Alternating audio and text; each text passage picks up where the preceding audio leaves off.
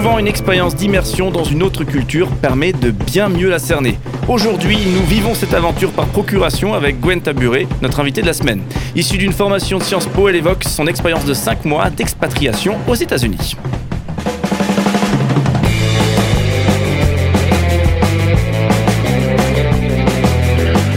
colonne à notre invité de la semaine.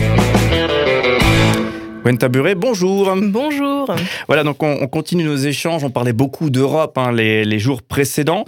Euh, on parle aujourd'hui de, cette, de ce voyage que, que vous avez fait, euh, qui, euh, qui va nous en apprendre beaucoup sur la notion d'expatriation. Mais est-ce qu'on peut dire expatriation lorsqu'on est entre guillemets que sur, sur cinq mois aux États-Unis Moi, j'avais tendance à dire que j'étais expat temporaire. Et à la différence des expats, euh, voilà, des expats permanents, parce qu'on a vraiment un statut un peu euh, bâtard, si je peux dire, parce qu'on n'est pas en touriste, parce qu'on vit là, on est là pour cinq mois, donc on a le temps de s'adapter, de se créer des repères, de euh, voilà, de se créer des connexions.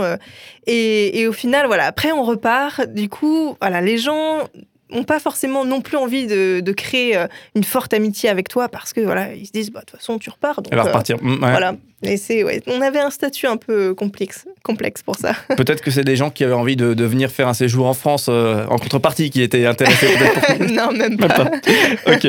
Alors du coup justement une expérience de, de cinq mois est-ce que hum, j'ai tendance à dire c'est court et en même temps c'est long quand on est loin de chez soi. Comment est-ce que vous l'avez vécu?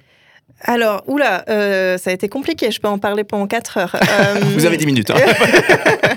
Alors, donc moi, je suis partie, donc pour euh, poser un peu les bases, je suis partie 5 mois pour un stage de fin d'études au consulat général de Belgique à Atlanta, donc euh, en Géorgie, dans le sud-est des États-Unis. Et, et, donc, je suis partie pour 5 mois, étant donné que mes parents n'ont pas pu venir me voir, par exemple, à cause du Covid, etc., fermeture des frontières. Donc, vraiment, 5 mois totalement seule avec euh, moi-même d'une certaine manière. Et ça a été, euh, ça a été une expérience extraordinaire. Euh, j'ai vraiment tout remis ma vie en question et ça a été vraiment le, la période la plus bouleversante et la plus exaltante de toute ma vie.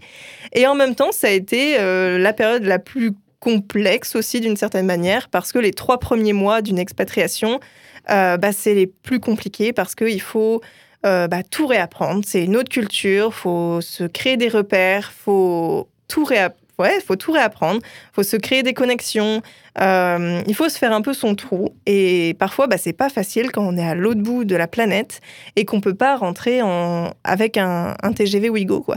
Et hum, donc, euh, donc les trois premiers mois ont été un peu, oui, un, super bien, j'ai fait des choses, tout ça, mais voilà, parfois au niveau social, ça patine un peu, c'est un peu compliqué avec ce, statut de, euh, d'expat euh, temporaire. Mais voilà, une fois qu'on est dans le bain et que qu'on arrive à vraiment euh, voilà, créer du lien, connaître des gens, faire des expériences, alors là, c'est, formidable.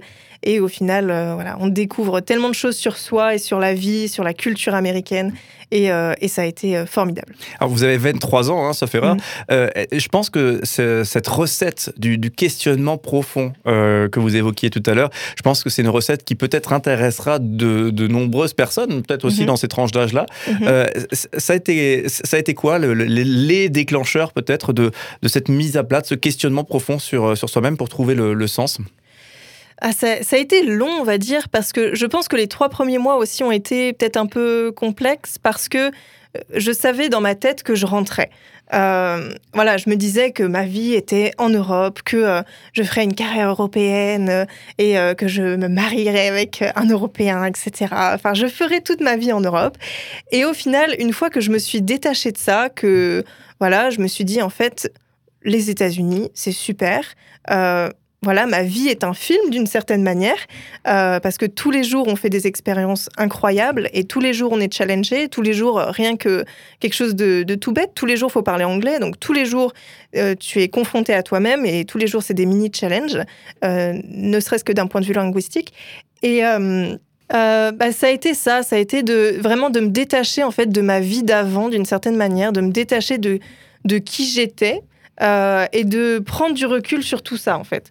Parce que euh, moi, je conseille à tous les jeunes qui... Euh, pourtant, je savais très bien où j'en étais dans ma vie, ce que je voulais faire, etc.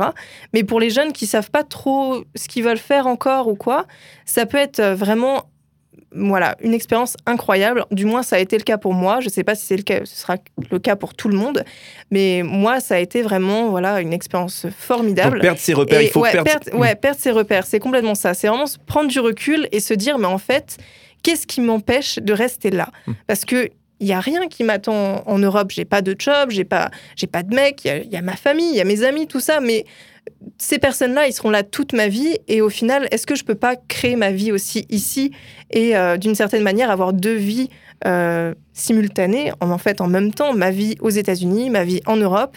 Et une fois que j'ai compris ça, euh, je me suis, ça a été un long processus parce qu'il faut tout repenser en fait. Faut se dire est-ce que est-ce c'est le bon choix? Est-ce que c'est vraiment ce que j'ai envie de faire? Est-ce que je suis pas juste dans ma bulle américaine?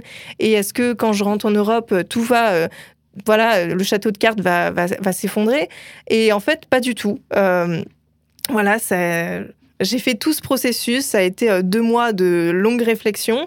Et, je me suis dit, non, en fait, euh, j'avais une idée extrêmement précise de ce que je voulais faire de ma vie. j'avais, voilà, je voulais faire une carrière européenne à Strasbourg ou Bruxelles et tout ça. Et au final, je me suis dit, bah non, peut-être pas, en fait. j'ai juste envie de, de voilà, de de prendre tous les côtés positifs de ma vie, d'expérimenter plein de choses. Et en l'occurrence, c'est ce que m'offre Atlanta, c'est cette vie bouillonnante.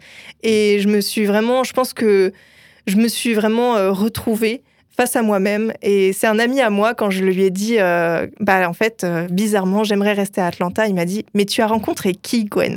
Et Je lui ai dit, mais moi, je me suis rencontrée moi-même. ah, c'est beau, c'est une belle phrase. Ah, mais justement, on a envie, on a envie de savoir, et c'est quoi le, les choses qui, aux États-Unis, ont fait qu'il faut rester là-bas, malgré, entre guillemets, que la, famille, les, les, amis sont a priori plutôt en, France? Bah c'est en fait c'est ouais c'est tout ça. Euh, il y a beaucoup de d'inconvénients aux États-Unis pour plein de choses. Euh, voilà, les, voilà, c'est faut forcément avoir une voiture, sinon tu peux rien faire. Euh, c'est euh, la mentalité qui est un peu compliquée, c'est les relations un peu superficielles. c'est plein de choses comme ça où voilà, on se prend des murs souvent sur plein de choses, mais en même temps, c'est une vie à 300 à l'heure. Moi, j'ai 23 ans et je pense que c'était exactement ce dont j'avais besoin. C'est, voilà, on a deux vies, enfin, ouais, deux vraiment, deux moments dans une journée on travaille, euh, voilà, de, euh, je sais pas, de 8h à 17h, mettons, et ensuite, tu rentres pas chez toi et tu mets tes chaussons et tu regardes la télé. Pas du tout. Tu sors le soir, tu vas voir des potes, tu vas euh, promener le chien. Faut tout le temps faut tout le temps bouger en fait, faut tout le temps faire des choses, faut tout le temps expérimenter. J'ai fait plein de choses différentes. voilà, j'ai fait aussi bien de la randonnée que que je sais pas, un, moment, on s'est retrouvé à choisir des citrouilles pour euh, l'Halloween, pour décorer la maison. Euh, c'est plein de petites choses comme ça, des, c'est des foires. Enfin, il y a plein d'expériences comme ça, super bizarres aux États-Unis où tu te dis, il n'y a que les Américains pour avoir des idées aussi saugrenues. Mais, euh, mais oui, ils sont vraiment dans, dans l'expérimentation, l'expérience, toujours, toujours voilà, avoir une vie à mille à l'heure et, et moi, c'est ce qui m'a plu en fait. C'est euh, ouais. la... vie, c'est un peu un film en fait là-bas. Et la vie à 1000 à l'heure, j'imagine qu'elle est possible en France aussi. Qu'est-ce qui, fait que cette, cette vie-là n'est pas possible en France? Euh, Dernière question et après je vous laisse tranquille. non, non, non, non, non. Euh, je pense que c'est juste pas la mentalité européenne. En Europe, on est beaucoup plus, voilà, plus chill, si je peux me permettre ce mot. C'est voilà, on est plus tranquille. on, Ouais, on est plus euh, voilà dans une vie un peu plus tranquille. On, va, on va évidemment faire des choses, voir des gens, etc. Mais on est moins dans euh, ce truc euh, de ah ouais, on va, on peut aller en soi. L'Allemagne est à côté ici à Strasbourg et on pourrait se dire ah bah c'est bon, on va dans une ville à trois heures d'ici. Mais en Europe, c'est pas possible de se dire ça. On se dit ah non, trois heures c'est trop loin. Là-bas, c'est oh trois heures c'est rien. On y va et on fait ça dans la dans la journée. Ils sont vraiment dans en fait rien n'est impossible et il faut, faut, y aller en fait. Hmm. On n'a qu'une vie et c'est ce que j'ai trouvé euh, super aussi. Ouais c'est profondément ancré dans leur, euh, leur mentalité, effectivement. Ok, bah bon, nous on fait pas de voiture pendant trois heures, ok. Ah, J'imagine que si on parle d'écologie, on parlait d'écologie euh, il, y a, y a, y a deux jours. Euh, ah là, peut-être qu'il y aurait des choses à dire parce que oh. bah, voilà, je pense pas que ça soit des, des, bons élèves, hein, nos mm. amis américains, en tout cas pas tous, du tout. par rapport à ces dynamiques-là. Rien que la consommation de la voiture, là-bas, c'est un petit peu différent. Ah bah c'est clairement c'est là-bas où je me suis rendu compte que en fait, l'Europe est super en avance. Vraiment, je pense qu'on est 20 ans en avance sur les questions écologiques par rapport aux États-Unis. Mais c'est aussi en allant là-bas que je me suis dit, on va tous mourir. parce, que, en fait. Euh, ça fait peur un peu quand même. Hein, ah bah, ça, fait un peu peur, hein, mais c'est vraiment. Euh, rien que pour la voiture, t'es obligé d'avoir une voiture là-bas. Euh, sinon, en fait, tu ne peux rien faire. Je me suis déjà fait une heure et demie de bus, rien que pour aller au bar, parce que voilà, fallait que je rencontre des gens. Donc, une heure et demie de bus et de métro et de tout ça, parce que j'avais pas de voiture et pourtant, c'était juste au nord de la ville. Mais si t'as pas de voiture, bah tu peux un peu rien faire. Et, là-bas, c'est pas juste des petites, euh, des petites C3, quoi. C'est vraiment des énormes tanks, on va dire, qui consomment énormément parce que en plus là-bas, c'est vraiment euh, qui aura la plus grosse voiture, le plus gros feu d'artifice, la plus grosse maison, la plus grosse piscine. Et donc, il faut évidemment avoir une énorme voiture. Et au-delà de la voiture, c'est aussi euh, juste le mode de consommation. Ils consomment énormément voilà, au supermarché, quand tu fais tes courses, euh, tu, euh, tu te retrouves avec 10 sacs plastiques. Et, en fait, c'est juste, c'est ancré dans leur, euh, dans leur culture, dans leur société. Et tu te dis, mais on ne pourra jamais changer ça en fait. Mmh. Tu peux pas mettre des transports en commun qui fonctionnent extrêmement bien dans des villes américaines parce que la ville fonctionne en fonction de la voiture. Donc donc c'est pour ça je me suis dit mais en fait jamais les États-Unis ne pourront être écolos euh, et, voilà. c'est vrai qu'on on a, on a l'info, mais, mais peut-être d'y être et de se rendre compte du, mm. de, la problématique, une forme d'engrenage mm. finalement et de, de, façon de vivre où on se dit, on comprend mieux pourquoi c'est, pas du jour au lendemain que tiens, on peut, on peut tout changer. Quoi. Complètement. Et même, je trouve que d'une certaine manière, parce que je connaissais, donc je fréquentais énormément d'Européens là-bas, je trouve que d'une certaine manière, c'est un limite presque hypocrite de vouloir être écolo aux États-Unis parce que, euh, voilà, genre par exemple, j'étais chez des, chez français et ma proprio, elle faisait sa lessive soi-même, tout ça, très bien. Mais à côté de ça, elle avait un SUV. Donc au final, euh, ouais, c'est, je trouve que parfois ça manque de, de cohérence en fait. Ouais, ça c'est une grande question. Mais on l'abordera pas aujourd'hui.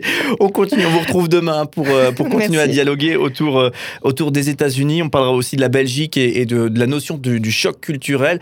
Du choc culturel, mais dans le sens positif du terme. Dans, quelle, dans, quelle, mesure aussi peut éveiller chez nous euh, quelque chose qui fait, qui fait grandir. Gwen Taburé, en tout cas, merci beaucoup d'être avec nous toute cette semaine et de nous faire partager vos expériences de voyage. En l'occurrence, là pour le coup, on était aux États-Unis. Vous y étiez pour, vous l'avez dit, hein, mais pour un, pour un stage auprès de, quel organisme Consulat général de Belgique à Atlanta. Voilà, il y a un peu de Belgique toujours et encore dans, dans, vos aventures. voilà, on se retrouve demain pour continuer nos échanges. À, à demain.